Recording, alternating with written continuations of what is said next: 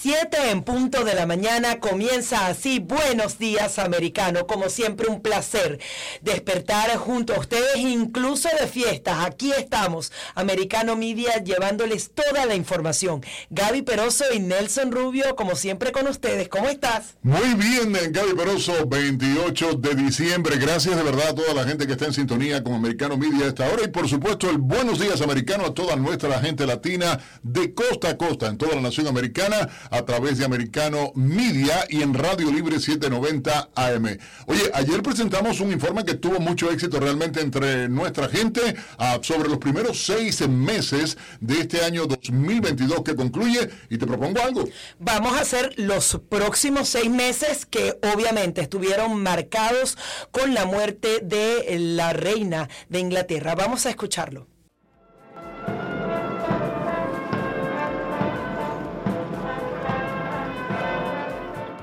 8 de septiembre de 2022, el fin de un capítulo de la historia mundial. La muerte de Isabel II a los 96 años paralizó al Reino Unido y repercutió en todo el mundo. La soberana fue quien ocupó durante más tiempo el trono británico. Había cumplido recientemente 70 años de reinado. Su partida dejó huérfanos a 130 millones de súbditos del Reino Unido y otros 15 antiguos dominios del Imperio Británico. El funeral duró varios días, en los que muchos salieron a las calles o pasaron horas de pie para despedirse de la monarca. La muerte de Isabel II marcó el final de una era y el comienzo de otra. Su hijo mayor se convirtió en el rey Carlos III, con el desafío de suceder a un personaje cuyo nombre marcó la historia. El número 10 de Downing Street en el ojo de la tormenta. La residencia oficial del primer ministro británico vivió un año de mudanzas. En medio de una serie de escándalos, Boris Johnson renunció a su cargo. Fue sustituido por Liz Truss, quien terminó teniendo el mandato más breve en la historia del país. Presionada por su partido por un polémico plan económico, acabó dimitiendo luego de apenas seis semanas en el cargo. Truss fue sustituida por el multimillonario Rishi Sunak, ex ministro de Finanzas y el primer jefe de gobierno descendiente de una minoría étnica en el Reino Unido. También en Italia. Tras el fracaso de la coalición, el primer ministro Mario Draghi renunció.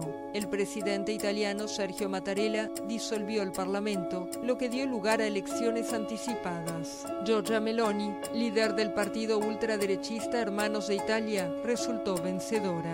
Meloni, a cargo del gobierno más derechista del país desde la Segunda Guerra Mundial, es la primera mujer que ocupa el cargo de primera ministra en Italia.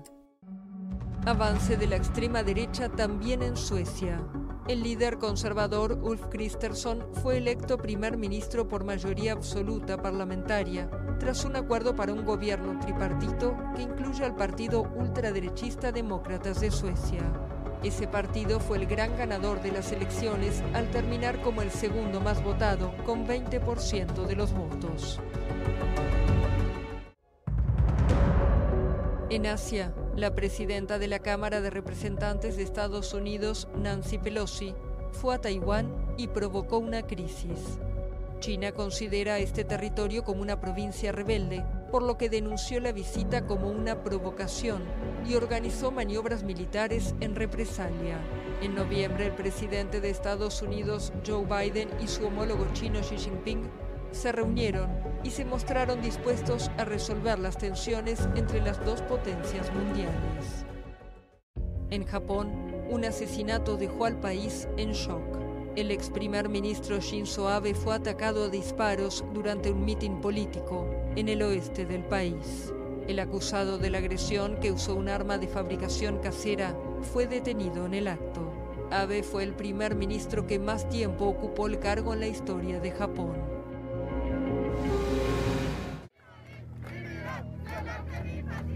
Ola de protestas en Irán. La muerte de Masa Amini, detenida por la policía iraní de la moral, desencadenó meses de manifestaciones en el país.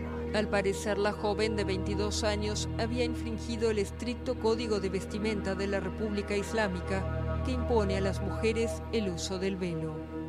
Luego de tres meses de protestas, Irán anunció en diciembre que disolvía la Policía de la Moral, una decisión considerada un gesto hacia los manifestantes.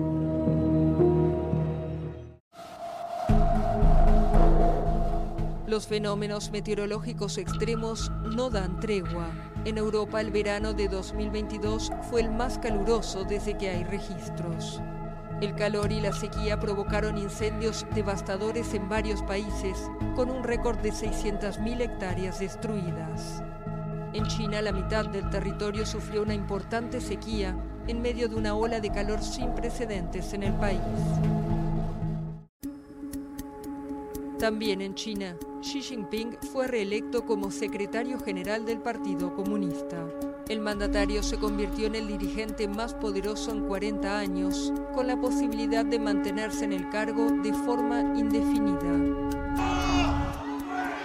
A fines de diciembre ese país vivió manifestaciones que no se veían desde hace décadas. Miles salieron a las calles para protestar por la estrategia cero COVID del gobierno que implicó confinamientos de barrios o ciudades enteras. Las autoridades reaccionaron reprimiendo, pero luego decidieron flexibilizar su política sanitaria.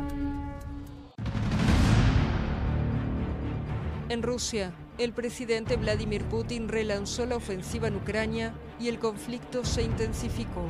El gobierno anunció la movilización parcial de los rusos en edad de combate, provocando filas de autos en las fronteras con reservistas huyendo del país. El Kremlin también anunció la anexión de cuatro regiones ucranianas, pero en una de ellas, Kherson, sufrió un duro revés. Las tropas rusas tuvieron que retirarse de la región tras una fuerte contraofensiva de Ucrania. Kherson limita con la península de Crimea, anexionada por Moscú en 2014, y era el mayor trofeo de campaña de los rusos tras la invasión. Los ataques se intensificaron y en pleno invierno, millones de ucranianos se quedaron sin agua ni electricidad debido al bombardeo ruso de las infraestructuras energéticas. También en Rusia murió a los 91 años Mikhail Gorbachev. Durante su mandato de 1985 a 1991, impulsó reformas democráticas y económicas para intentar salvar a la Unión Soviética y poner fin a la Guerra Fría. El antiguo líder soviético fue enterrado en Moscú en una ceremonia sin pompa y sin la presencia del presidente Putin.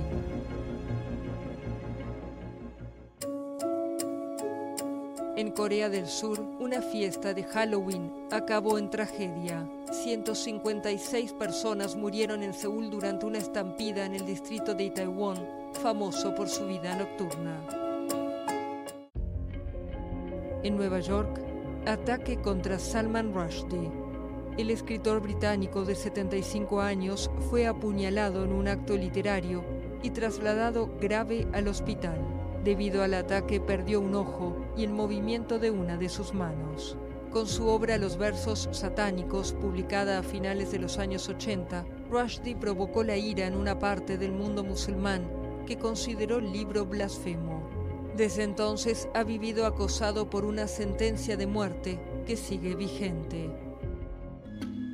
La población mundial superó en noviembre la marca simbólica de los 8 mil millones de personas para la ONU es resultado de un aumento progresivo de la esperanza de vida gracias a avances en ámbitos como la salud pública, la nutrición, la higiene personal y la medicina. La organización igual advirtió que el crecimiento demográfico supone también enormes desafíos para los países más pobres y que es un recordatorio sobre la responsabilidad compartida de cuidar el planeta. Precisamente en defensa del planeta, activistas medioambientales organizaron llamativas acciones contra obras de arte famosas en varios países. Protegidas por cristales, las obras no sufrieron daños. En 2022, el cine dijo adiós a un genio que revolucionó el séptimo arte. Jean-Luc Godard murió a los 91 años. El cineasta franco-suizo dejó huella en generaciones de cinéfilos como uno de los padres de la Nouvelle Vague. En la música, otra gran pérdida. La leyenda del rock and roll Jerry Lee Lewis falleció a los 87 años. El autor de éxitos como el clásico Great Balls of Fire es considerado uno de los pioneros del rock junto a estrellas como Elvis Presley. En el espacio, la NASA lanzó su cohete más potente hacia la Luna. Representó el inicio del programa Artemis, que tiene como objetivo futuro establecer una presencia humana duradera en el satélite, como preparación para un viaje a Marte. También en el espacio, la NASA consiguió desviar la trayectoria de un asteroide. Una nave espacial de la misión DART se estrelló deliberadamente contra el asteroide Dimorphos, en una misión considerada una gran prueba de la capacidad de la humanidad para protegerse de una amenaza como el impacto de un asteroide contra la Tierra. Continuamos con más de Buenos Días Americano, recordándoles que usted nos tiene que seguir a través de nuestras redes sociales porque estamos en absolutamente todas y es facilito. Usted coloca Americano Media y nos va a tener porque no solamente se trata de nuestra programación en vivo, sino también del minuto a minuto de la noticia, también de la opinión que podemos dar a través de nuestras redes sociales. De verdad que usted no se puede perder toda la información que tenemos para usted en todas las redes sociales. Y lo importante es que publicamos lo que los medios liberales no quieren publicar en Estados Unidos. Los temas de los que ellos no quieren hablar. Americano Media se ha convertido como la cadena líder conservadora en Estados Unidos en la fuente informativa número uno para el hispano que necesita saber la verdad sin manipulaciones, sin tergiversaciones.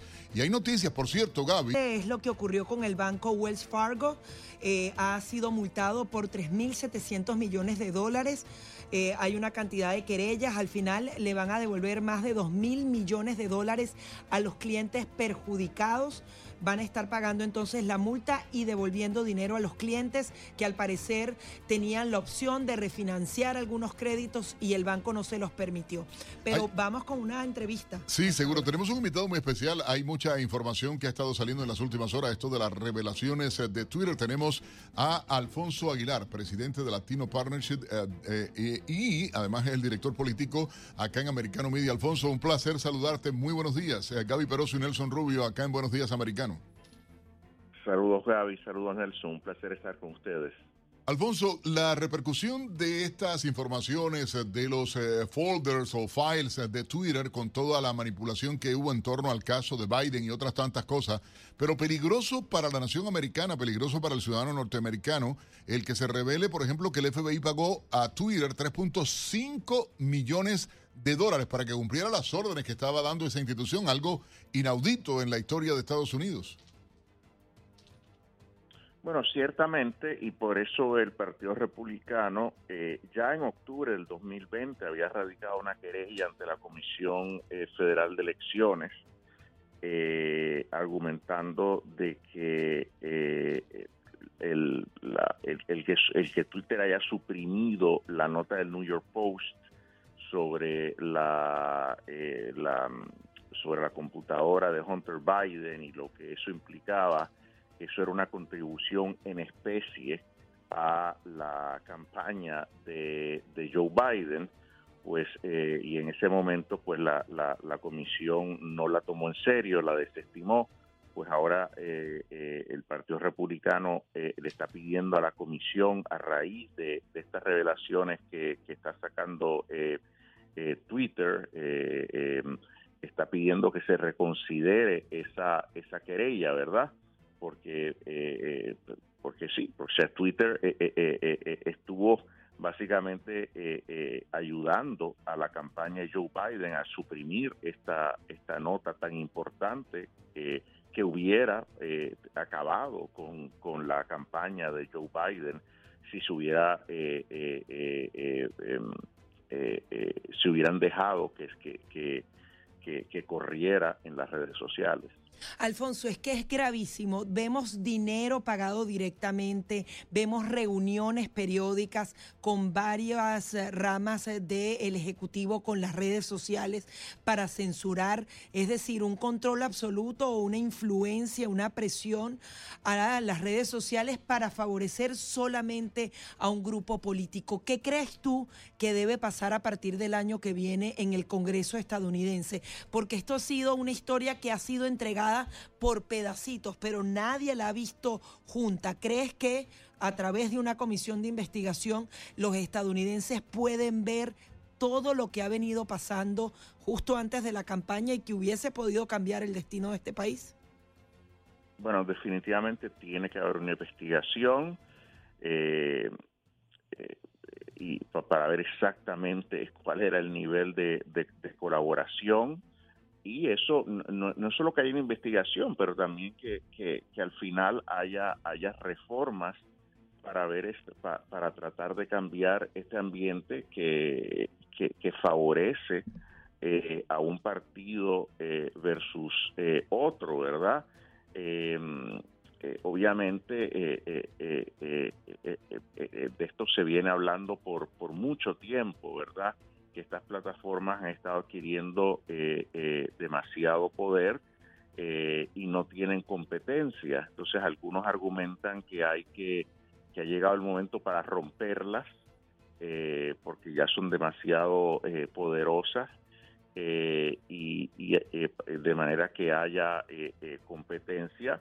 Además que se les quite la protección que tienen en estos momentos de, de ser demandadas eh, eh, eh, legalmente, porque ahora pues el, gobierno federal las protege para que no puedan ser demandadas, ¿verdad? Pues quitarle esa protección.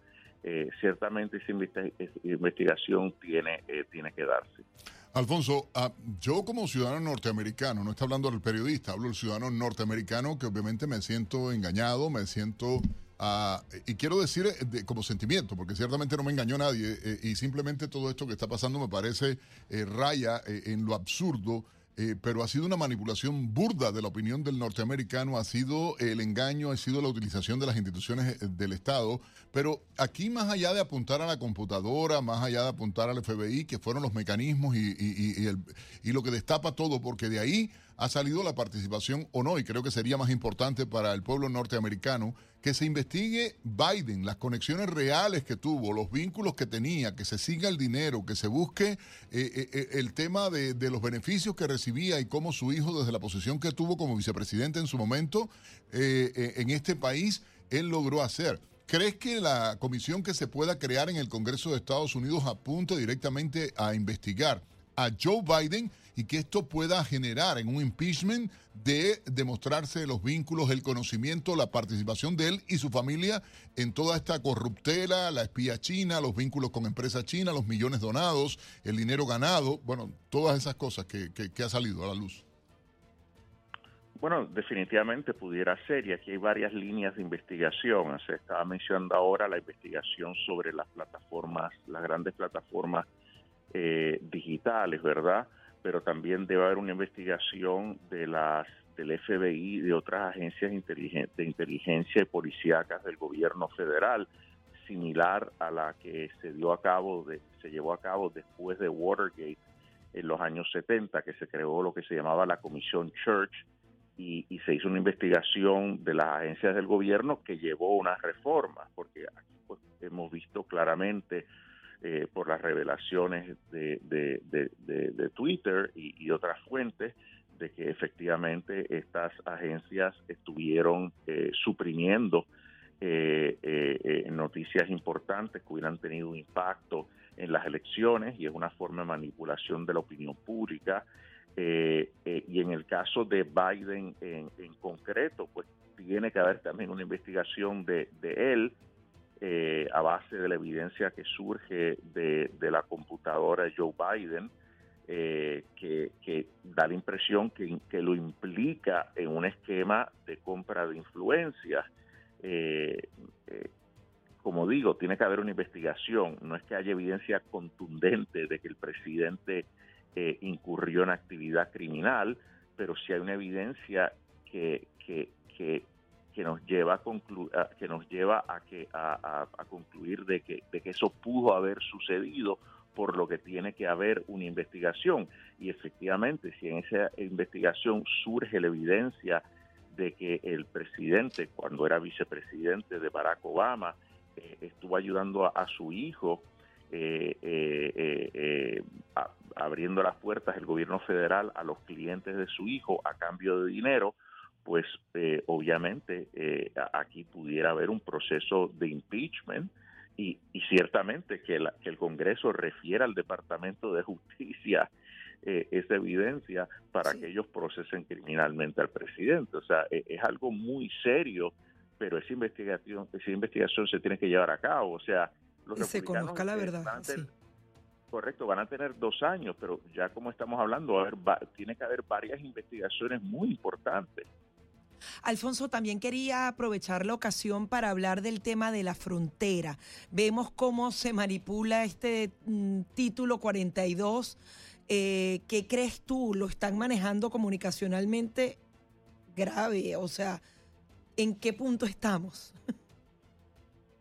Bueno, ahora eh, el Tribunal Supremo ha eh, eh, extendido la duración del título 42, paralizó una orden que había emitido un tribunal de distrito federal que pedía que, se terminara, que, que, requería que se ordenara, que, se mm, rescindiera inmediatamente el título 42 nos quedan 30 eh, segundos, Alfonso. Eh, los demócratas se están aprovechando, pero al final no están resolviendo la, la problemática de los migrantes. No, en lo absoluto, realmente no tienen un plan para cómo lidiar con la frontera y, mucho menos cuando se rescinda la política del título 42 que se va a rescindir. Sencillamente no, eh, no, no están preparados para esta ola migratoria que va a aumentar todavía más. Alfonso, muchísimas gracias. Alfonso Aguilar, presidente ah, de la organización Latino Partnership and Conservative Principles y director político de Americano Media. Ya regresamos. Continuamos con más de Buenos Días Americano y bueno, vamos a cambiar un poquito el tema, vamos a hablar de esa inversión extranjera. Yo sigo apoyando a Miami como uno de los destinos preferidos para vivir e invertir por parte de los latinoamericanos. Sin embargo, también Madrid la capital española también es un nuevo destino para esos inversionistas latinoamericanos que están buscando refugio de su dinero, no solamente porque el dólar se ha fortalecido, sino porque estos países cada vez son más rojos rojitos. Los peruanos con el tema del Pedro Castillo y toda la corruptela que hay. Venezuela, Nicolás Maduro. México con Manuel López Obrador. Se suma. No, no, no, no, no, por ahí vaya, imagínate. Pero bueno, ciertamente eh, bueno, Madrid, la capital española, se ha convertido en eh, y, tiene concentrado el 70% de toda la inversión actualmente, según las estadísticas, y lo traemos a colación por el tema de la situación y la confrontación que hay con la administración Biden y la Unión Europea y el modo en que se está viviendo. Pero vamos en conexión internacional a España. En Barcelona, concretamente, se encuentra nuestro colega periodista Enrique Encinas Ortega, a quien queremos felicitar, por cierto, recibió un importantísimo reconocimiento. Enrique es un periodista joven y sin embargo fue reconocido por la Asociación de Cataluña, o sea, los pueblos de España, de Cataluña, ha recibido el premio al año, el reconocimiento más importante. Así que muchas felicidades, colega. Gracias por estar con nosotros en Americano Media en Radio Libre. Eh, Nelson, un placer y gracias eh, por esa felicitación. Efectivamente, bueno, eh, alegra, ¿no? Cuando un trabajo se te reconoce por la libertad también, porque el que estamos haciendo también aparte es por la libertad y, porque la verdad también salga, salga a la luz, ¿no? estabais mencionando el tema de las inversiones en, en España, cómo están llegando eh, millonarios hispanoamericanos eh, optando por, por, este destino, ¿no? por, por, España, para hacer sus inversiones y también para, para afincarse. Es así. De hecho, eh, Madrid se está convirtiendo ya en, una, la capital, de, digamos, en, Europa, ¿no? en acoger a hispanoamericanos. Y, y, lo estamos viendo con inversiones que van desde, desde la creación de, de nuevos negocios, eh, ya sea restaurantes pues latinos, hasta, hasta viviendas de alto standing. Eh, hay que recordar, por ejemplo, en el caso de los venezolanos, es lo que denominamos los bolichicos, que son también opositores de alto poder adquisitivo, que han optado eh, por huir ¿no? de, Venezuela. Espera, espera, que esto me gustó. Espera, eran, no, no, no, pero ahí está y me llama mucho la atención. No eran los bolivarianos nada más, están hablando de los bolichicos. Los bolichicos, ah, muchos de estos son los propios opositores que han emigrado para allá, llámese Leopoldo, el papá Leopoldo, la tía Leopoldo y le... Claro, el, nombre inicialmente era los, bolivarianos, jóvenes, era como la segunda generación. Claro. Pero bueno, ahora hay una mezcla entre dinero de la revolución y esta de oposición que bueno, que no sabemos si también tiene dinero de ese lado. Uno no sabe a la larga, ¿no? Claro, no, aquí hay de todo. Lo que está viniendo sí es, así, es, eh, ocurre como en Estados Unidos. Hay gente que será de corriente chavista, pero también hay opositores. Es decir, eh, en el caso de los opositores es por el tema, imagino también, de que no les expropien, ¿no? En el caso de Venezuela les expropien las viviendas y, puedan expandirse sus, negocios, ¿no? En este caso a nivel internacional, porque claro, se vienen se vienen a España. Barcelona no hay, hay que resaltar que no es, tan, no es tan prioritaria, aquí hay muchos hispanos también en Barcelona, pero están optando sobre todo por la capital de, de España, como está ocurriendo pues que, que se van muchos muchos hispanos a, Miami, ¿no? Ahora, ¿por eh, qué Madrid le gana a ciudades como Barcelona o a otras partes del mundo? Porque es, impresionante. En el primer semestre de 2022, la inversión hispanoamericana en España fue de 626 millones de euros. Eso fue 179% más que el mismo periodo de 2021. Es mucho dinero. Madrid tiene que tener algo competitivo allí, ¿no? Sí, eh, Madrid, bueno, Madrid aparte del español, lógicamente, que es una lengua que nos une a, nuestros pueblos, ¿no? Eh, aparte de eso, eh, está, está trabajándose mucho el tema exterior, no tanto como Cataluña en los últimos años, y yo creo que eso le ha ayudado en cierta manera. Y aparte de eso, hay que recordar que hay regiones de España donde hay otras lenguas regionales, ¿no? Y eso también tira para atrás, yo creo, a a determinar, bueno, a, gente de otros países porque piensan que a lo mejor no tienen tantas facilidades para ser acogidos. Madrid, como solo está el español y no hay, no hay otra lengua que compita con, a nivel nacional, eh, pues eh, yo creo que eso también da comodidad y aparte eh, ha demostrado dentro de lo que es España tener una mayor estabilidad que otras regiones y yo creo que eso también ha favorecido a que a que muchos inmigrantes hispanoamericanos pues hayan optado haya notado por hacer la inversión ahí y no en otras partes de España o en otras partes de Europa que a lo mejor se veían más distanciados también por, por la lengua. Hay una crisis actualmente, Eric, entre el gobierno ah, de Estados Unidos y la Unión Europea, supuestamente por cuestiones económicas. La visita de Macron eh, eh, el viernes pasado a Estados Unidos ah, en las últimas horas, eh, todo este fenómeno, la Unión Europea diciendo que va a pedir ante la, ah, la Asociación Mundial de Comercio igualmente sancionar a Estados Unidos. ¿Por qué? Con la caída del euro tan fuerte eh, y por qué se cree eh, por qué creen los europeos que se está dando este tipo de conflicto entre Europa y Estados Unidos nuevamente. Eh, bueno, yo creo que no es nuevo. Francia intenta buscar también competir con Estados Unidos, lo está demostrando con sus hechos. También vimos unas declaraciones no hace mucho, hay que recordar precisamente hablando de, de los pueblos hispanos, en el caso de Venezuela, ¿no? Con Maduro, ¿no?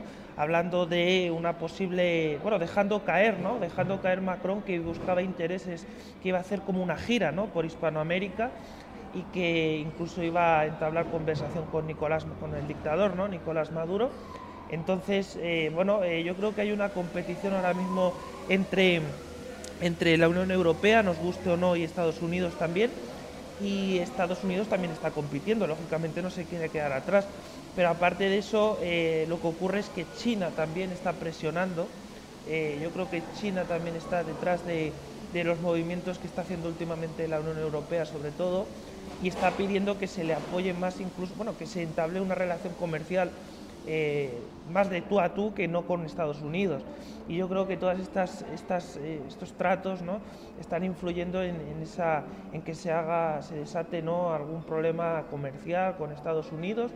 Eh, que yo creo que personalmente yo desde mi punto de vista no creo que sea bueno, yo creo que se tiene que facilitar la cooperación entre países y, para poder crecer más, porque ahora mismo Europa está en una situación económica crítica con la inflación eh, más alta de la, bueno, de toda desde que empezó el 2000, ¿no? de la de los años 2000, y, yo creo que no, se puede permitir realmente muchas guerras comerciales ahora mismo. Además, con la situación de la guerra de Ucrania. No, no, quería preguntarte, Eric, rápido, porque hay una, un retrato que sale en la prensa en los últimos momentos, en los últimos 24 años, donde la mayoría del tiempo eh, los gobiernos que han estado primando en España son socialistas hay que decirlo, es el común denominador del desastre de todos estos países de izquierda y con políticas ah, liberales, y es el hecho de tema de la mala situación económica que tiene el español común, donde el Producto Interno Bruto, pero además peor que aún, el estatus de vida de, o el nivel de vida del español no ha mejorado en los últimos 24 años, según las estadísticas del propio gobierno español. Sí, el mismo gobierno lo está bueno, de hecho ya lleva años reconociendo que la calidad de vida de los españoles se ha estancado, eh, por lo menos así lo perciben también los españoles y, los, y los, traen ¿no? las diversas encuestas, pero es que además te lo, confirmo, eh, que esto es así a pie de calle y de hecho lo que ha habido es hasta un retroceso. ¿no? En los últimos, hace más de 10 años en España se cobraba más y los sueldos han ido precarizándose y ha habido al final pues... Eh, una situación que realmente a muchos españoles, a millones de españoles, pues les, llega, les, cuesta llegar a final de mes y con este eh, gobierno estamos viendo eh, colas del hambre en España como nunca habíamos visto, o por lo menos yo, que soy más joven, no había visto nunca. Es decir, eh, incluso mi abuelo me dice, es que lo que está ocurriendo ahora me recuerda a la Segunda República, ¿no? que hay que recordar que fue un momento muy convulso, aunque se quiera vender como un momento de libertad, donde hubo asesinatos a ambos lados y, hubo quema de iglesias, etcétera, disturbios y, ataques, ¿no? Como por ejemplo eh, eh, bueno, la violencia política ¿no? que estamos viendo, que se está subiendo mucho el tono ¿no? por parte del gobierno también contra la oposición por parte del gobierno de España. y finalmente tu visión sobre las economías iberoamericanas, o sea, así como en América Latina está esa fuga masiva de capitales hacia Estados Unidos y hacia España, eh, eh, eso obviamente afecta a Latinoamérica, beneficia un poquito a España, pero como tú dices, la calidad de vida cada vez se deteriora más y es gracioso como un venezolano va, invierte en España, pero no puede vivir con la misma calidad de vida que lo hacía en Venezuela con respecto a su poder adquisitivo, porque todo es mucho más caro. 30 segunditos para tu conclusión final. Claro, sí, eh, lógicamente pierden, eh, aunque tengan un alto poder adquisitivo, los, millonarios que inviertan, no es la misma cantidad que la que tendrían allí equivalente, porque aquí todo es más caro con el euro eh, y por lo tanto la vida es más, es más cara que, que en Venezuela. Ahora bien, en Venezuela hay que tener en cuenta que la inflación está por las nubes y, por lo tanto tampoco, tampoco muchos de estos multimillonarios podrían, podrían explotar eh, bueno, sus recursos porque Venezuela ya sabéis que está hundida, está totalmente hundida. Pero, pero bueno, eh, lógicamente aquí todo es más caro en, en, España, eso sí. Muchísimas gracias por todas eh, tus apreciaciones. Un abrazo. Eric Encinas Ortega, periodista y activista político. Vamos a una pausa y enseguida mucho más. Continuamos con más de Buenos Días Americano. Recuerde que nos puede sintonizar a través de Radio Libre, las 790M. Si usted está en Miami, en Fort Lauderdale, en Palm Beach, usted tiene nuestra señal muy potente, muy potente por cierto, nos dicen por allí. Sí. De las que mejor se escucha. Y bueno, por cierto, con alcance incluso dentro de Cuba está entrando la señal de Americano Media y a nivel nacional en todo el país. La gente nos sintoniza a través de Americano Media. Ah, recuerden, en enero, lanzamiento ah, de nuestra señal televisión, no solo para Florida, sino a nivel nacional y en todas las plataformas. A ver, Gaby, para recordarnos rápido, en Roku, en Apple TV, en, Amazon Fire, eh, Roku, Amazon. Gator, o sea, por todas las... Bueno, esas son las redes. Ahí ya son Gator, en True Social, que es la del presidente Trump. Y en la aplicación de Americano obviamente, Media, por Twitter, Facebook. Estamos en todas partes. Usted pone Americano Media y estamos en todos, todos, todos los lugares. Las 7.32 minutos hora del este en Estados Unidos. Vamos en conexión internacional de inmediato a Brasil. Allá se encuentra nuestro colega Patricio de la Barra, reconocido periodista, reportero, residenciado en ese país, pero sobre todas las cosas, gran amigo de esta casa. Patricio, muy buenos días. Gaby Peroso y Nelson Rubio saludándote a esta hora.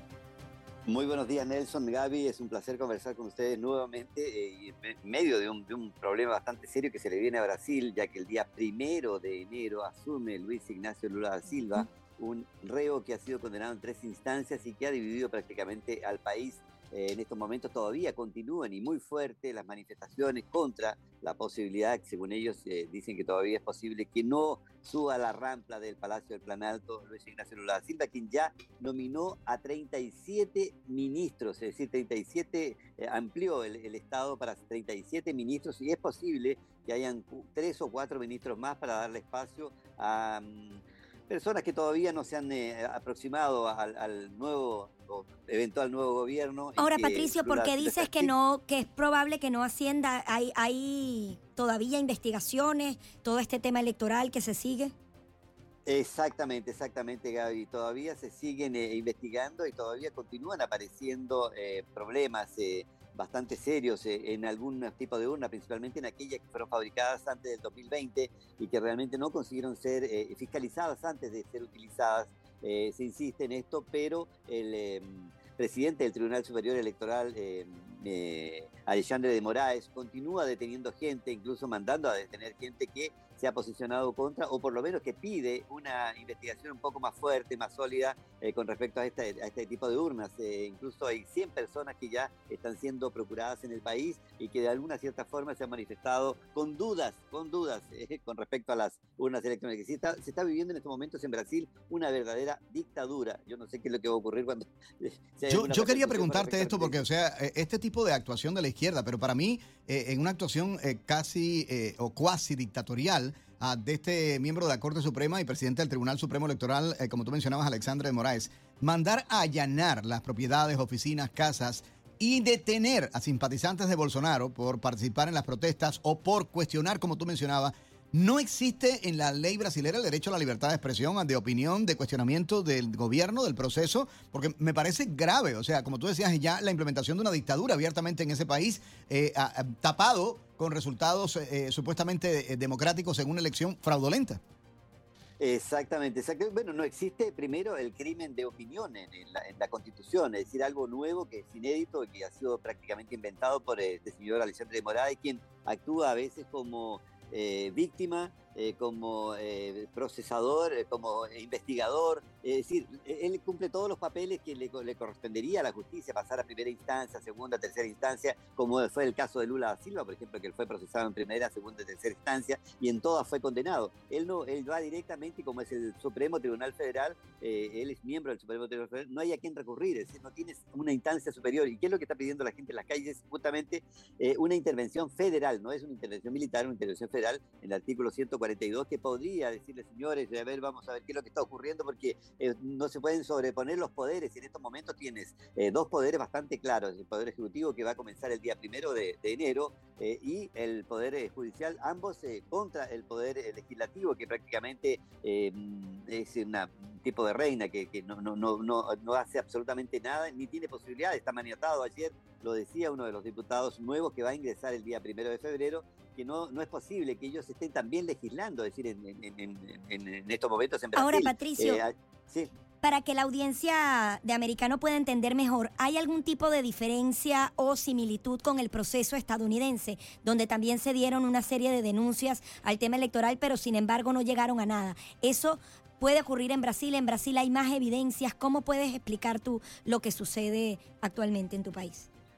Bueno, hay incluso eh, personas que no, no son brasileños. Hay un señor de Argentina que hizo un estudio bastante profundo y que con los datos, inclusive entregados por el, propio Tribunal Superior Electoral, descubrió que hay una serie de eh, fallas en el, y, todas justamente eh, concluyen en que eh, se estaría favoreciendo, como se favoreció ya parcialmente durante el periodo del proceso electoral, a Luis Ignacio Lula Silva en desmedro de, eh, de Jair Bolsonaro. Y esto ya está aprobado, es incluso en el documento que envió el partido, los trabajadores del Partido Liberal, perdón, a, a, de Moraes, eh, indica claramente lo que está ocurriendo. De Moraes ni siquiera lo leyó ese documento en menos de 15 minutos determinó que el partido del el, PL, el partido del Partido Liberal, el partido de, Bolsonaro, eh, tendría una multa de 4 millones de dólares, el equivalente a 4 millones de dólares. Entonces, eh, cuando hay ese tipo de actitudes, lógicamente que es muy difícil que tú puedas hacer cualquier tipo de descargo o intentar que el, el Tribunal Superior Electoral acepte cualquier tipo de manifestación, que está haciendo incluso la gente en la calle llevándole documentos, datos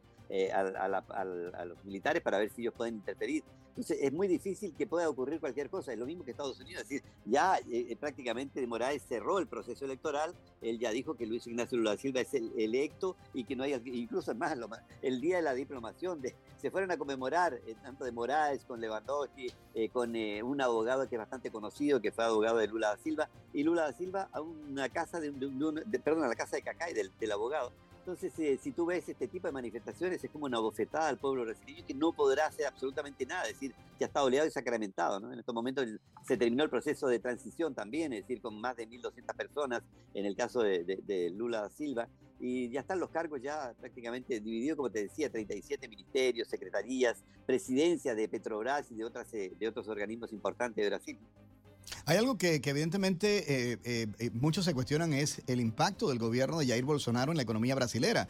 O sea, los brasileños se tuvieron la posibilidad ah, de ver mejoras reales en la economía del país. Los principales indicadores ubicaban a Brasil gracias a la privatización de muchas de las empresas más grandes del país, gracias a políticas económicas que dieron la posibilidad de crecimiento, el aumento del empleo en el país, la mejora en el estilo de vida del brasileño. Sin embargo, esto eh, apareciera como, o, pareciera o se percibe como algo que no tuvo importancia en la decisión de los brasileros.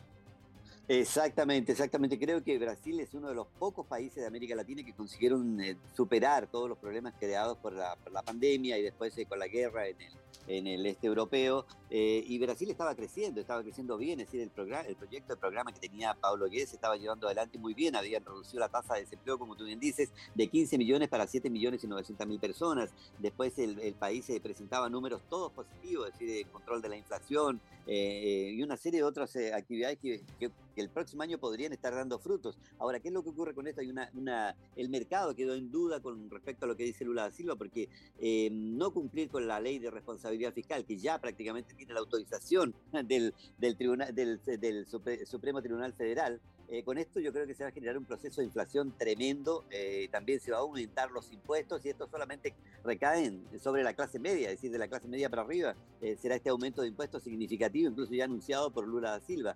Patricio. Anunciado también por el nuevo ministro de, Hacienda, que es Fernando Haddad, un hombre que fue, un desastre como prefecto en San Paulo. Patricio, nos quedan 30 segundos. Vladimir Putin felicitó a Lula da Silva el presidente de Rusia felicitó a Lula da Silva en 30 segundos. ¿Qué te parece? ¿Con qué podrían venir las relaciones ahora? Bueno, yo creo que está clarísimo, por ejemplo, en la, invitación que hizo Lula Silva a Maduro, a, a convidar también a Daniel Ortega, a, Pedro Fernández, decir, ya Brasil se está alineando con esos países y también, lógicamente, que eh, Putin, que tenía buenas relaciones con eh, Jair Bolsonaro y otros mandatarios del mundo entero que tenían buenas relaciones con Jair Bolsonaro, están eh, al lado de, Lula da Silva por intereses, porque sabe que, por ejemplo, Brasil es uno de los mayores productores de proteína animal del mundo y una serie de otras cosas más y el mundo está necesitando en estos momentos alimentación. Patricio, muchísimas gracias por este contacto desde Brasil, nuestro colega Patricio de la Barra, en vivo, llevando información de lo último que está aconteciendo y la expectativa de la llegada al poder del izquierdista, bueno, delincuente, digo yo, realmente Lula da Silva. Ya regresamos en Buenos Días, Americano. Enseguida regresamos. Continuamos con más de Buenos Días Americano a través de Radio Libre 790 AM y a través de nuestra aplicación digital que usted debe descargar o recomendársela a alguien más.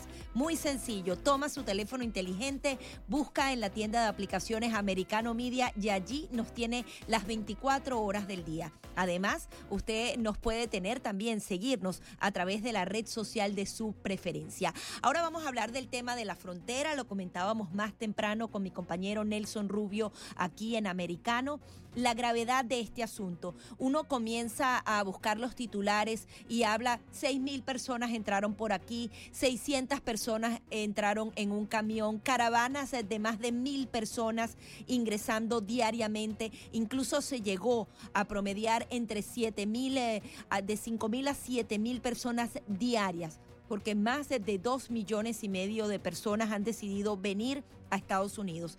Y eso justamente obedece a la política comunicacional de la actual administración que prácticamente da un mensaje de que si llegas a Estados Unidos y cruzas la frontera no vas a tener mayores problemas, pides asilo y nada pasa.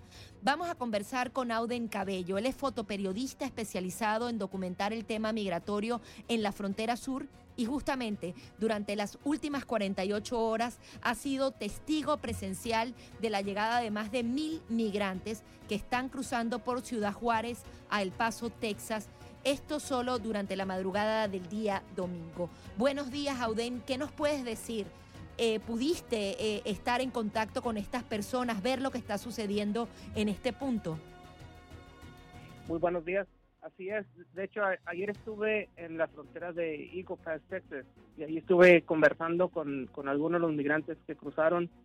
Eh, la gran mayoría son cubanos eh, y continúan los colombianos y nicaragüenses. Creo que son los tres nacionalidades que ahora eh, cruzan en gran número. que anteriormente eran los venezolanos, pero desde hace ya mes y medio que, que ya venezolanos raramente cruzan y también se vieron algunos peruanos y, este, dominicanos ahí en tres grupos. Y, es lo que se está viviendo también eh, en El Paso, igual este, en, Yuma, Arizona. Son, son las tres fronteras este, con más cruces. Y, en Eagle Pass ya tengo semanas este, documentando, diciendo que, se han estado acercando más y más migrantes a la frontera de Piedras Negras, que es con, con Y, justo ayer me, tocó verlo, eh, un grupo de, de, 500 que se cruzó por una parte de Fest, por otra parte se cruzaron 200. Eh, Ahora, ¿nos puedes describir un poco más la escena? Ellos simplemente pasan de una frontera a otra, se acercan a los agentes fronterizos, llegan en grupos, van pasando de 10 en 10. Cuéntanos un poco cómo lo hacen. Sí, eh, uno de los puntos claves es Monterrey, Nuevo León, es donde llegan todos los migrantes. Y de ahí de Monterrey em, son divididos a ciertas fronteras, ya sea Piedras Negras, Eagle eh, Reynosa o, este, o Laredo. Eh, la gran mayoría se están yendo de Monterrey a Piedras Negras en autobús o vehículos que, que los están moviendo, eh, ya sea los coyotes que nos esté trasladando llegan a Piedras Negras y inmediatamente buscan el punto donde los cruzan y, eh, cruzan el río Bravo. Ya hemos visto que llevan un cambio de ropa eh, en una bolsa de plástico. Al cruzarse el río se quitan la ropa mojada, se cambian en, la ropa que llevan en la bolsa y ahí ya buscan inmediatamente un agente de la Guardia Nacional o agentes de Border donde van y se entregan y ahí es donde ya los transportan a, un centro de procesamiento. Y es pues, decir, los montan en un vehículo, ya las autoridades estadounidenses los montan en un vehículo para ser procesados. Así es, exactamente. Eh, que eh, uno de los más grandes que está es ahí mismo en, en Y ahí en ese centro es donde se determina si, si se les va a dar entrada a Estados Unidos o van a ser expulsados. Y, pues como hemos visto, la gran mayoría se les está dando entrada bajo pro a, pro humanitario a, la gran mayoría están entrando a Estados Unidos. Sí, ahora queda una semana y un día para que ese título 42 en teoría sea levantado. Vimos que la Casa Blanca está pidiendo más de 3 mil millones de dólares para hacer frente a eso. ¿Esto qué supondría? ¿Ya no habría manera de expulsar a los migrantes que lleguen por la frontera sur? Así es, esa herramienta que, que aún está en pie y sí he visto que la siguen usando eh, se eliminaría, ya, ya, no, ya no habría expulsiones. Que, que de hecho, em, a pesar de que esté en pie, no, no está frenando a nadie, se están expulsando muy pocos migrantes y esos que sí son expulsados intentan de nuevo. Entonces hay quienes eh, están em, pidiendo que pues ya quiten el título 42 porque realmente no es efectivo, pero no haya algo más que digas tú, pues bueno, vamos a quitar título 42, ahora cuál va a ser el proceso, cuál, cuál, cuál va a ser la ley que van a implementar. Entonces, creo que esto es lo que está causando que, que se venga este gran flujo eh, de migrantes en estos días porque no se sabe qué viene después del 21 de diciembre. Sí, ahora, ¿qué te dicen ellos? Hay algunos que prefieren esperar hasta el 21 de diciembre para entrar de manera segura. Hay otras informaciones que le dicen entren antes del 21 porque quizás se pueden tomar medidas adicionales. Hay carpas del lado de México esperando ese 21 o el que va llegando va entrando. Eh, ahorita los que van llegando van entrando. por lo mismo de que hay incertidumbre de lo que va a pasar. Los que sí están esperando en México son los que han sido expulsados.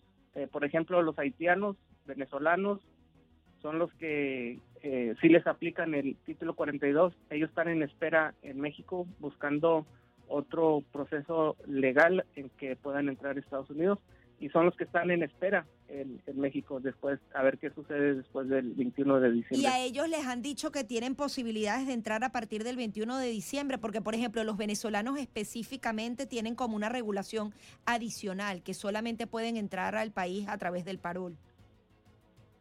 Sí, pues este, algo que, se ha ido dando a conocer es de que las, las NGOs, NGOs eh, ya se establecieron en México y están procesando a migrantes del lado mexicano y ya cuando ya son procesados los migrantes cruzan por un por un este por un puente y son entregados de, por los agentes de migración mexicana agentes de, de CBP de Estados Unidos por el puente internacional.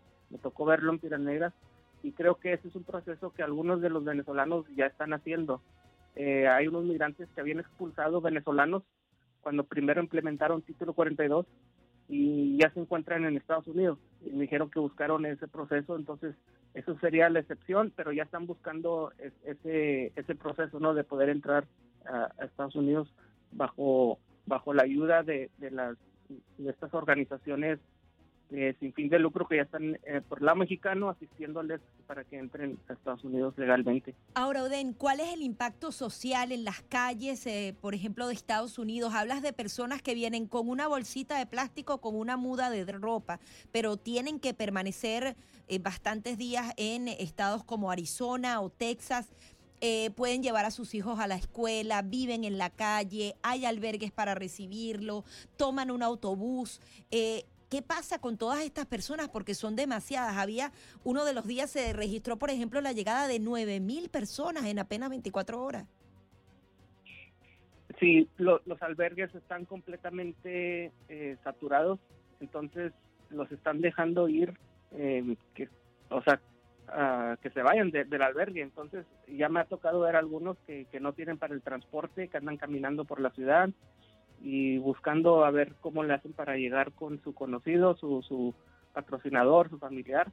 Y, es lo que está sucediendo, que algunos no tienen para dónde ir ni cómo viajar y se están encontrando más y más de, estos migrantes porque ya los albergues ya no hay para darles ayuda a, a tantos migrantes.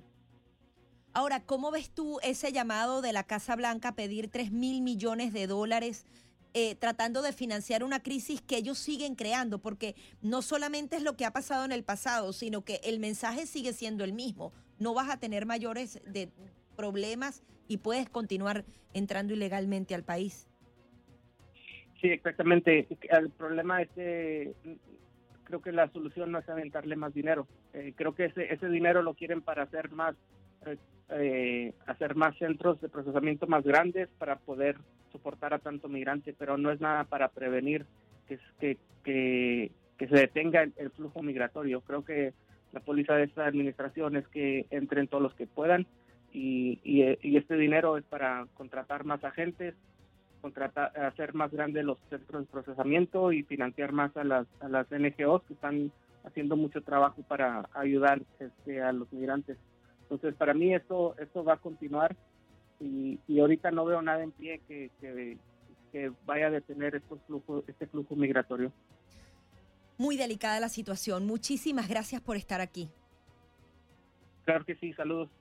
Audenca Cabello, él es fotoperiodista especializado en documentar el tema migratorio en la frontera sur, justamente testigo presencial de la llegada este domingo de más de mil migrantes a través de Ciudad Juárez para El Paso, Texas. La gente viviendo en la calle con una muda de ropa, comenzando de nuevo en este país, con la certeza de que no va a ser deportado. ¿Qué va a pasar a partir del 21 de diciembre? Lo estaremos informando aquí en Buenos Días Americano. Pausa y ya venimos con más. 8, 16 minutos en la mañana y por supuesto en Buenos Días Americanos seguimos eh, con eh, nuestras informaciones, todo lo que está aconteciendo y también, bueno, a nivel local, aunque con una repercusión a nivel nacional e internacional, el Aeropuerto Internacional de Miami va a concluir este año 2022 con tres nuevas calificaciones de bonos y va a romper el récord de pasajeros en toda su historia. Para hablar de estos temas, tenemos a Indira Almeida Pardillo, vocera del Aeropuerto Internacional de Miami. Indira, un gustazo poder conversar eh, contigo en esta mañana. Gracias por acompañarnos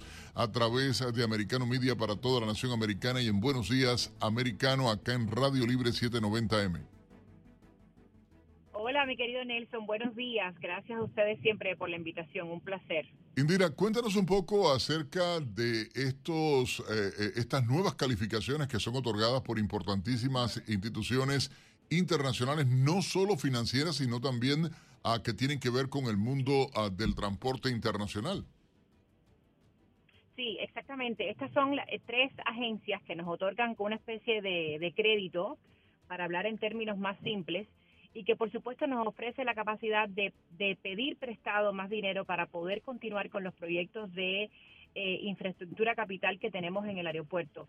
Por supuesto, estas agencias de crédito siempre nos valoran en base a la salud financiera del aeropuerto y como bien saben ustedes este último año para nosotros realmente los últimos dos años porque el año pasado también fue eh, bastante bueno pero este año en particular ha sido un año eh, de, grandes logros eh, sobre todo financieros y, de, y, de y tecnológicos también y de implementación de nuevos programas. Y eso por supuesto el, nos, el dar como resultado estas nuevas acreditaciones de las agencias de créditos que por supuesto nos dan la posibilidad de seguir invirtiendo en el futuro del aeropuerto para el para que todos los, pasajeros que puedan transitar por el aeropuerto pues la experiencia sea cada vez más placentera y para poder terminar todos los proyectos que tenemos ahora mismo en, en el tintero que son varios y que eh, y que y pensamos poder terminarlos en un plazo de aproximadamente cinco años. Indira, algo importante ha sido porque antes de la pandemia, el Aeropuerto Internacional de Miami, ah, concretamente en el año 2019, por ejemplo, había logrado atender eh, eh, y por sus eh, instalaciones pasaron más de 42 millones de pasajeros. Ahora se prevé a que realmente superen ustedes los 50 millones de pasajeros para cerrar este año 2022. Exactamente. De hecho, hoy mismo justamente el, las cifras son de 47.5 millones de pasajeros y estamos promediando 140 mil pasajeros en el día. Y eso, Nelson, como bien tú sabes, esa cifra puede aumentar a medida que se acerquen eh, la Navidad eh, y el fin de año, pues de esos 140 mil podemos pasar a 150 mil, 160 mil. Entonces creemos que sí, que definitivamente vamos a sobrepasar la cifra de 50 millones de pasajeros que, proyectamos hace unos meses y eso para nosotros es de tremendísimo, eh, tremendísimo orgullo porque de hecho los planes de infraestructura capital de los que te hablaba al inicio, eh, nosotros proyectamos que de aquí a cinco años tengamos casi 70 millones de pasajeros en un año. Por lo tanto, esas proyecciones van en, en un término muy positivo y realmente nos alegra muchísimo que muchas personas opten por viajar por el aeropuerto eh, de Miami. Hay algo que, debe mencionarse y es la diversificación, o sea, hay aerolíneas con estándares internacionales eh, de primerísimo nivel en el Aeropuerto Internacional de Miami, continúan aumentando las aerolíneas a que contratan los servicios del aeropuerto, pero si hay algo que es importante igualmente es la incorporación de lo que se da a conocer o se conoce a nivel internacional como las aerolíneas de bajo costo y las aerolíneas de ultra bajo costo. Y se habla en el aeropuerto de Miami, por ejemplo, porque eh, a Miami es la sede principal de American Airlines en Estados Unidos. Sin embargo, ustedes han incorporado otras aerolíneas como Spirit, Frontier, JetBlue, por ejemplo, que también ya están saliendo desde el aeropuerto de Miami. Sí, sí, de hecho, eh, y de hecho empezaron justamente cuando el, el, el, COVID se incorporaron muchas aerolíneas de bajo costo, como bien lo mencionaste, como JetBlue, Frontier, Southwest y Spirit. Y Spirit, de hecho, eh, este año nos hizo una de sus principales estaciones en el sur de la Florida. Ellos están en Lauderdale, pero abrieron una estación muy importante en, en Miami y de hecho han, aumentado muchísimo también los vuelos, las, las cuatro aerolíneas, o sea, JetBlue, Frontier, Southwest y Spirit han aumentado las frecuencias de los vuelos y JetBlue inclusive va a empezar a viajar internacionalmente a destinos internacionales, perdón, desde el aeropuerto de Miami. Además, se han sumado aerolíneas como Emirates, que es una aerolínea supremamente importante. Eh, estamos en la negociación, estamos negociando para poder tener un vuelo directo a Japón y eso está, eso ojalá y, lo logremos el año que viene. Ahora recientemente se sumó una aerolínea también de bajo costo que es una aerolínea francesa que se llama French V. Avianca, por ejemplo, inauguró dos nuevas rutas la semana pasada y American Airlines, como bien mencionaste, la principal aerolínea de nosotros, tiene hasta más de 365 vuelos en el día. Y muchas aerolíneas, sobre todo América Latina, ahora mismo en este mes de diciembre, ellas aumentan la frecuencia de los vuelos porque vienen muchas personas de América Latina a pasar la Navidad y el fin de año eh, aquí en Miami y también a muchas hacen conexiones a Europa, o sea, que salen de América Latina, conectan en Miami y van hacia Europa. Y, eso, y esos pasajeros, aunque estén en tránsito, también cuentan cuando eh, proyectamos los números eh, de pasajeros de, total que transitan por el aeropuerto de Miami em, en el año. O sea que es muy importante no solamente las personas que vienen y salen de Miami, sino también las personas que están en tránsito hacia otros destinos. Hay algo que, quiero comentar y tiene que ver con, obviamente, lo que representa para el turismo y para la economía local, no solo en, dinero, sino también en la creación de puestos ah, de trabajo. El aeropuerto de Miami es uno de los principales aportadores a la economía del condado y hay que mencionar el caso, lo decías tú, el caso de Mireille, de esta aerolínea, ¿entiendes? Yo volé este año directo a, a Dubái desde Miami, algo que fue espectacular, ¿no? Porque no tuve que hacer, pero además se convierte la aerolínea de alto nivel eh, también por las eh, frecuencias y las conexiones que se están haciendo ahora vía Dubái a, Asia, por ejemplo, o también incluso a Oceanía, una cosa que llama, y Europa, eh, utilizando el aeropuerto de Miami para estas combinaciones de vuelo uh, que realmente a mucha gente benefician, ¿no? Exactamente, tenemos Emirates y tenemos Turkish Airlines, que también es una, una aerolínea de, de primer nivel, y por supuesto Qatar. Tenemos esas tres que justamente vuelan hacia el, hacia el, hacia el Medio Oriente y entonces de ahí conectan a Asia, exactamente. Eh, estás muy bien, papá. No, pero de las rutas nuestras. No, y lo utilicé. Yo creo que siempre hay que saberlo, eh, eh, Irina, y hay que hacerlo. Y, te prometo, vamos a ahora ya cuando el lanzamiento de televisión para hacer una transmisión especial con ustedes y poder trabajar. Y quiero que por favor eh, tener la comunicación para poder eh, en todos los Estados Unidos se conozca a través de Americano Media, ya en nuestras eh, señales con Americano Radio a nivel nacional por Radio Libre y también a nivel eh, televisión a partir del mes de enero. El alcance, obviamente, para las aerolíneas, también para el Aeropuerto Internacional de Miami, para que la gente tenga información de por las vías que puede utilizar o las, alternativas que representa el Aeropuerto de Miami desde el punto de vista de, de mejor condición, de mejor. ¿Cómo están trabajando ustedes para tratar de acelerar? Coordinar, por ejemplo, con las instituciones federales de Estados Unidos el tema eh, de estadía o de estancia realmente en el aeropuerto a veces se hace muy largo eh, para la entrada o el control del chequeo de los pasajeros, que no tiene que ver con la administración del aeropuerto, pero que bueno, es un servicio que al final se da dentro del aeropuerto. Sí, nosotros tenemos una, eh, trabajamos muy de, muy de cerca con la TCA y con la y con aduanas CBP. La TCA es la, justamente la agencia eh, federal que controla todos los, puntos, los puntos de seguridad cuando uno va a salir del aeropuerto de Miami.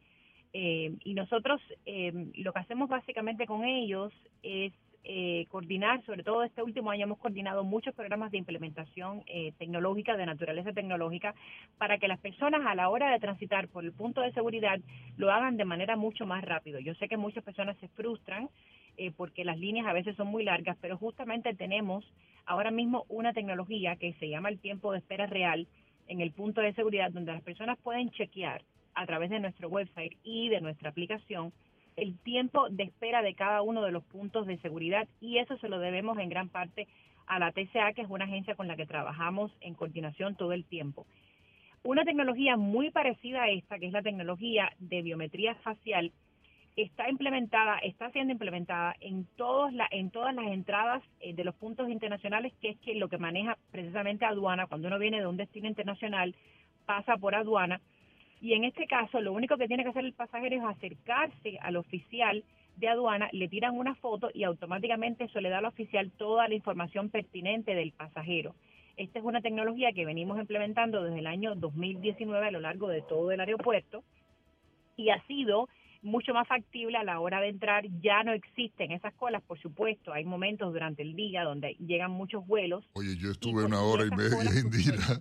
Te voy a decir casi una hora y media. Yo es horrible, ¿entiendes? O sea, de verdad yo, yo clamo que salga de esa manera y quiero agradecerte a la portavoz del Aeropuerto Internacional de Miami, Indira Almeida Pardillo. Saludo a Homer, por cierto. Un abrazo y para el niño, ¿no? Que, gracias. Bendiciones, bendiciones al bebeto grande ese ya. Así que gracias a ti por toda la información y me da mucho gusto poder saludar. Cuando se habla de familia, de poder y se habla de logros como este, hay que hacerlo. Así que gracias, Indira. Gracias, querido. Igual, un abrazo. 8.26 minutos en la mañana. Esto es Buenos Días Americano. Ya regresamos con mucha más información para todos ustedes de inmediato. 8.30 minutos de la mañana. Continuamos con más de Buenos Días Americano y nuestro Nelson Rubio nos ha sorprendido hoy con una torta maravillosa. Si ustedes pudieran ver esa delicia, mira tiene todo tipo de chocolates, eh, de los que amamos. Eh, eh, todo, no, es que está bueno. Eso es un regalo realmente de mi esposa. Yo debo decirlo, mi esposa, Sofía, fue la que nos los mandó de regalo a cortesía de ella de, su compañía, ¿entiendes?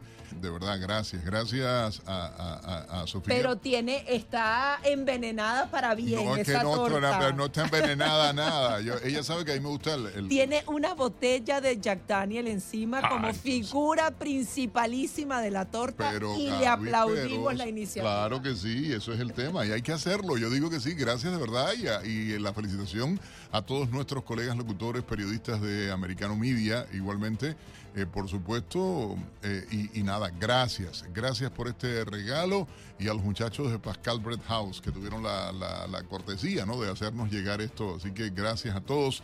Y ahí, mira, y hablabas de algo que parece y, es de locos el tema de la adicción, el tema de la gravedad de lo que ocurre, pero hay algo que está pasando en el país y lo conversaba ahorita eh, realmente por la gravedad de lo que se vive en la frontera, por la gravedad de la situación que se está dando con el tema de las drogas y sobre todo el peligro para nuestros hijos, el peligro para nuestra comunidad con el tema del fentanilo grave, grave gravísimo y un kilo de fentanilo pudiera matar un condado entero eh, eh, en, Estados Unidos, eh, como es el condado de Miami-Dade. Un, un, solo kilo, un solo kilogramo, dos libras, 2.2 libras de fentanilo pudieran matar a todo un condado. Es una cosa que es increíble.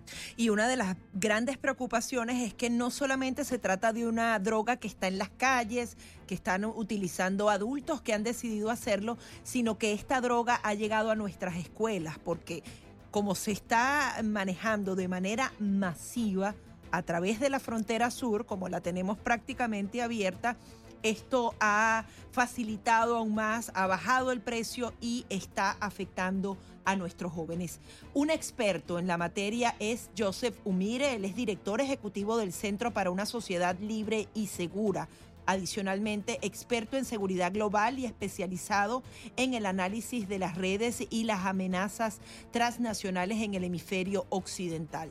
Muchísimas gracias, doctor Umire, por estar aquí. Gracias, Gaby, por la invitación, un gusto. Hay varias apreciaciones que hay que hacer con respecto al fentanilo y yo quería iniciar de eh, la manera en la que llega a Estados Unidos, en donde México y China tienen un protagonismo fundamental y pareciera que también hay planes por debajo de cuerda para afectar a la sociedad norteamericana.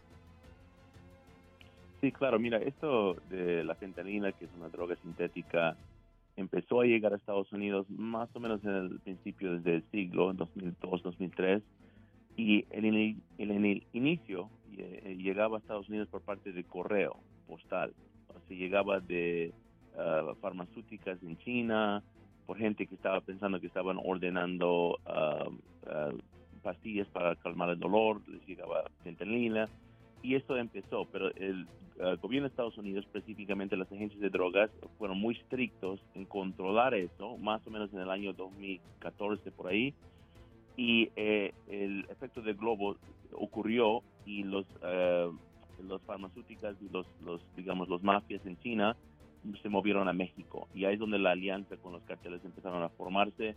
Los carteles al principio no sabían nada de cómo manejar esta droga porque su especialidad es cocaína o heroína o, drogas no sintéticas, digamos, ¿no?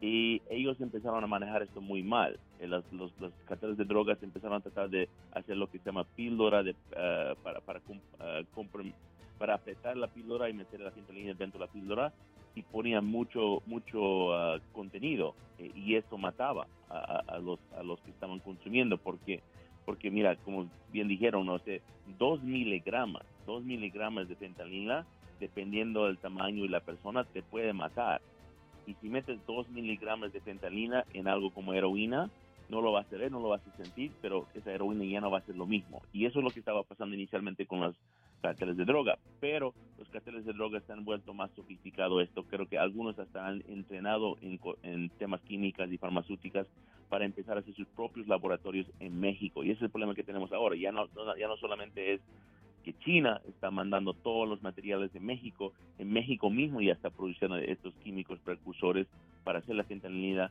con el conocimiento y entrenamiento de China para eh, enviar a Estados Unidos.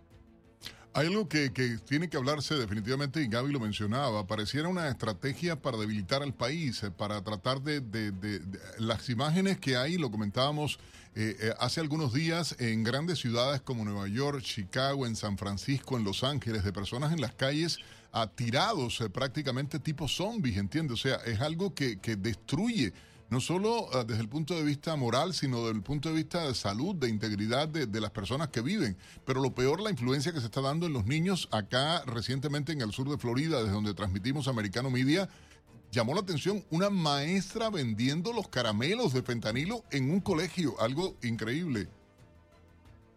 Sí, mira, tres puntos con esto. Lo primero es que eh, muchos de las agencias en Estados Unidos inicialmente lo estaban tomando esto de una perspectiva equivocada. Lo estaban tomando como algo de sobredosis, ¿no? Y sobredosis lo que requiere para que sea sobredosis es adicción. No hay adicción a fentanila, porque si dos miligramos te puede matar, puede ser la primera vez que lo estás probando, o puede ser que ni siquiera sabes que lo estás probando y estás adicto a otra droga, que heroína, hasta cocaína, y esto te puede matar en primera vez. Eh, eso es el punto principal con eso. Si estás tomando otro tipo de droga que no es sintética, digamos cocaína, pues es muy posible y hasta llego a este punto casi probable que esa cocaína va a estar mezclado con algo de fentanilina. Entonces no es la misma cocaína que estás tomando como antes y eso te puede matar. Eso es punto número uno. Punto número dos es que um, en los motivaciones, ¿no? Muchos han hablado dentro de las comunidades de seguridad e inteligencia de la vinculación con China y cuánto está metido el gobierno de China, el Partido Comunista de China en esto. Esto ha sido un punto de controversial de debate. Lo que es efectivamente lo que están en México de China participando en este negocio de, narcotráfico de fentanilina son banqueros, son brokers y son eh, mafias de China que manejan esta industria de químicos precursores. Pero, pero, pero, los que están en China usan el sistema bancario de China para poder lavar el dinero que están utilizando para instalar estos ah, laboratorios en México. Y si tú conoces cómo funciona el sistema bancario de China, es imposible que tú puedas usar ese sistema sin que el Partido Comunista lo conozca y hasta lo aprueba. Entonces hay una investigación muy seria, algunos que se han revelado público, muchos que no todavía, que están investigando ese punto y eso va al, punto de tu pregunta. ¿Cuál es el propósito de esto? ¿Es simplemente construir un mercado ilícito, que obviamente es la intención de los carteles? ¿O si hay una intención más nefasto de envenenar nuestras comunidades por adentro, construir un tipo de fábrica social que va a bajar la calidad de vida en las comunidades urbanas o rurales donde sea, y eso puede ser parte de lo que se llama guerra irrestricta que está dentro de la doctrina de China, del Partido Comunista de China. Están estudiando esto muy preciso y creo que es una pregunta válida. Mientras tanto, está lo que ocurre en el presente. Vi que en, uno de tus podcasts hablabas de un viaje a Texas y de ese encuentro con los carteles mexicanos. Adicionalmente, ¿qué están haciendo las autoridades estadounidenses en la frontera para evitar la entrada masiva de esta droga? Mire, es que ese es el problema principal, eh, la frontera está completamente colapsada. O sea, cuando tienes uh, más de 7.000 encuentros de migrantes al día en toda la frontera desde Tijuana hasta Brownsville. Uh, eso es más que cuatro veces la capacidad que tenemos efectivamente en recursos, personas, oficiales en la frontera. Entonces no hay cómo manejar este nivel de... Y cuando todo es, todas las autoridades fronterizas están enfocadas en esto, hay cantidad de espacio para que narcotraficantes o otros empiecen a meter lo que sea, productos, personas en Estados Unidos. Entonces tenemos problemas. Y, y mira, lo que las agencias de drogas han podido, uh, uh, digamos, agarrar de lo que ha entrado a las fronteras de fentanilina está medido en kilos y como bien dijo Nelson al principio, de kilos, o sea, un, kilo de, de este, este, droga puede matar 500 mil personas. O sea, estamos hablando, la, la, cantidad que ha entrado a Estados Unidos podría matar a todos los americanos si es que todo llega a, a consumir. Pero es, esto está poniendo unos vacíos gravemente. Yo lo conocí de primera mano porque yo fui a la frontera en varias ocasiones, pero el último viaje a la que te refieres a lo que mostramos en el podcast Border Wars, eh, yo vi ningún policía en el lado de México. Yo solo vi carteles y carteles que estaban controlando esa parte de la frontera como si ellos fueran las policías, así, con camiones abiertos, y, vigilando, investigando. Y, y realmente la, los, los, pueblos ahí en esta parte de frontera, yo estaba en Matamoros, responden más al cartel que las, a las propias autoridades. Y es algo que es impresionante, ciertamente. Queremos, eh, Joseph, agradecerte enormemente esta participación con nosotros a través de Americano Media en Buenos Días Americano y Radio Libre 790 a, para toda nuestra audiencia. Gracias, hay que estar atento, hay que estar pendiente a todo esto que está viviéndose y, por supuesto, exigir de las autoridades más responsabilidad en este sentido. Hacemos una breve pausa, por supuesto, queremos la participación de todos ustedes a través del 786-590-1623 y el 786-590-1624. Ya volvemos. 8.45 minutos de la mañana, continuamos con más de Buenos Días Americano, como siempre invitándolos a que nos siga a través de las redes sociales. No es lo mismo lo que usted escucha a través de nuestra programación en vivo que lo que usted puede encontrar en las redes sociales. Allí también tenemos un poquito de picante, de opinión y también manejamos la noticia minuto a minuto para que usted esté informada. En cada formato, Americano Media le presenta la información oportuna a través de las redes sociales. Obviamente también los invitamos a que nos sigan a través de nuestra aplicación móvil en Americano Media y si no, nos sintonice si está en Miami, en Los Cayos, en Fort Lauderdale, en Palm Beach, incluso si está en Cuba puede escuchar Radio Libre 790 AM y nuestra programación completamente en vivo aquí en Americano Media. Tenemos un invitado de la casa, ¿verdad? Tenemos un invitado de la casa porque hay una noticia que igualmente se ha convertido trending en redes sociales y es que Messi rompió un récord que tenía a, Cristiano Ronaldo y no tiene que ver con deporte precisamente, pero tenemos a Pablo Quiroga, nuestro periodista acá en Americano Media, experto en temas de, de, de, todo lo que tiene que ver con redes, con, con toda la tecnología. Pablo, muy buenos días, bienvenido a Buenos Días Americanos, gracias por estar con nosotros. ¿Qué tal? ¿Cómo están? Hola Nelson, hola Gaby. Muchísimas gracias eh, por esta invitación. Hay mucho que comentar y ya lo estaban anticipando. Pablo, va, vamos Los a hacer una trastada contigo que estamos en Navidad. ¿Desde dónde estás transmitiendo hoy para Americano Media? Porque este hombre... Porque el viaje, el, el, el trotamundos. El trotamundos, sí. Pablo Quiroga, pueden seguirlo en redes también. Cuéntanos, sí. ¿de dónde estás transmitiendo eh, hoy? En estos instantes estoy en la tierra de Cristiano Ronaldo. Ya que ustedes lo mencionaron por las redes ah. sociales, estoy en Portugal, estoy en Lisboa, se acerca ya Navidad, quiero pasarlo con la familia y tengo ese privilegio, así que feliz de poder Qué estar delicia. comunicando ¿Está frito? con ¿Cómo está el por clima por allá? La verdad es que sí, está frío, está helado. Eh, debe haber ahora unos eh, 10, eh, 11 grados. Son 10 para las 2 de la tarde. Así que ya muchos almorzaron acá y por supuesto los estamos escuchando ¿Qué, qué te a través en, de la en aplicación. Lisboa? ¿Bacalao? Ay, ¿Almorzaste con buen vino? No, no, ¿qué, qué con vino verde. Ya está, vino no, es verde que, y ¿tú bacalao sabes que me también. pasó algo a mí una vez hice una escala en Lisboa, una cosa esta de locos, ¿no? Y, y yo viajaba a Europa Oriental en, en ese momento, a, a, igualmente en una cobertura, y me dio mucha gracia. Me han dado un jugo de tamarindo en aquel eh, aeropuerto porque Uh, que, que, yo decía, ¿qué tiene que ver Portugal con el jugo de tamarindo? me hubieran dado un vino, me hubieran dado, ¿entiendes? Yo digo, pero bueno, fue una cosa de locos, pero se me ha quedado eh, como un recuerdo del aeropuerto de, de Lisboa el aeropuerto principal en, en, en, Lisboa y yo dije, es que suerte de locos. Oye, hablando sí. de, de, Portugal, portugueses y este récord, le tumbaron el trono a, a Cristiano Ronaldo, Messi. en cierta forma sí y en otra forma no. ¿Por Ah? A ver, a Porque ver, a ver, a ver, ya le salió el portugués ahí. Sí, la Copa del Mundo está dejando muchísimas sorpresas a nivel eh, de redes sociales. Y es que muchos récords se han batido en cualquiera de las plataformas. Hablamos de Twitter, Instagram, también hablamos de Facebook o Google incluso. Y lo que mencionabas justamente es que Messi logró la mayor cantidad de likes en una fotografía.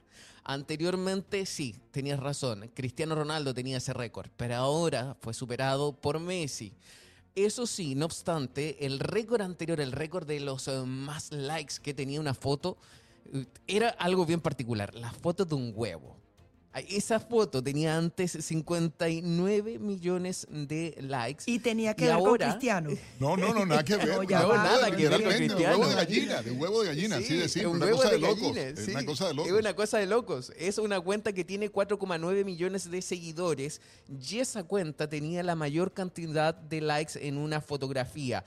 Hoy en día esa fotografía tiene 58 millones 199 mil 157 likes. Ese era el récord que fue batido ahora en la Copa del Mundo. ¿Por qué? Porque la fotografía de Messi sosteniendo la Copa de Qatar 2022 ya acumula hoy, 22 de diciembre, 71 millones 464 mil 568 likes. Imagínense, es muchísimo. Sin embargo, no es la cuenta, la de Messi, la que tiene más seguidores en la red social. ¿Y por qué? Porque justamente aquí viene el otro récord que tiene Cristiano Ronaldo. Que no lo han tumbado. Exacto. no lo han tumbado, para nada. Y Imagínate la, serie de Netflix igualmente de, de, Cristiana- de Cristiano Ronaldo. Ni siquiera es de él, es de la mujer. Sí, Sí, yo- es La una esposa. locura. Y es un éxito igualmente, ¿entiendes? Pero además es un gustazo verla, para que sepas, ¿eh? Sí, es muy buena, muy recomendable para todos. Georgina, así se llama. la Georgina, serie, es exactamente, española espectacular, Y es un referente acá en, en Portugal. Y lo que les puedo decir, que la cuenta de Cristiano Ronaldo, y eso también lo repasamos hoy en su tiempo, superó el récord que tiene más de 500 millones de seguidores. Eso es más, hoy en día tiene cerca de 520 millones de seguidores. Imagínate. El ¿Y cuánto tiene Messi? 6,5% de la población mundial. Y ¿Cuánto, ¿Cuánto es el porcentaje? Perdón que te interrumpí. el 6, sí, que son muchos datos. 6,5% de la población mundial sigue a Cristiano Ronaldo en las redes sociales. Para que tengan Y él es el que más seguidores tiene en la historia. Pero, pero es impresionante, Es ¿entiendes? él, sí. Es él. Solo es superado por una cuenta que no es de una persona, sino que es de la cuenta oficial de Instagram. Claro. Y esa cuenta tiene ya más eh, millones, eh, son 581 millones versus los 521 Pero es que te obligan a seguirla Ronaldo. también, me imagino. No es que uno. Yo ni sé Lo si sigo. Sí, lo Exacto. recomiendan para estar atento a todas las novedades y todas las actualizaciones Ahí hay tráfico de la influencia. compañía. Pablo, te pongo un reto. Vamos a lugar, tratar de, a través de las sí. redes, pues, te pongo un reto ahora mismo. Vamos a tratar de A ver, ver, si claro. logramos a- a- a contactar para entrevistar acá. Yo me, me apunto para ir a ese viaje, para que nosotros después no se embulle. Le digo, y Gaby, si quieres, hacemos Buenos Días Americanos. eh, nosotros, por supuesto, desde, desde allá, desde, desde Lisboa, donde él quiera. Porque además me da una risa porque la, la Georgina, la esposa, me dio mucha risa. Dice, no, voy a ir a París ahora. ¿Entiendes? Así, pero con una tranquilidad espantosa.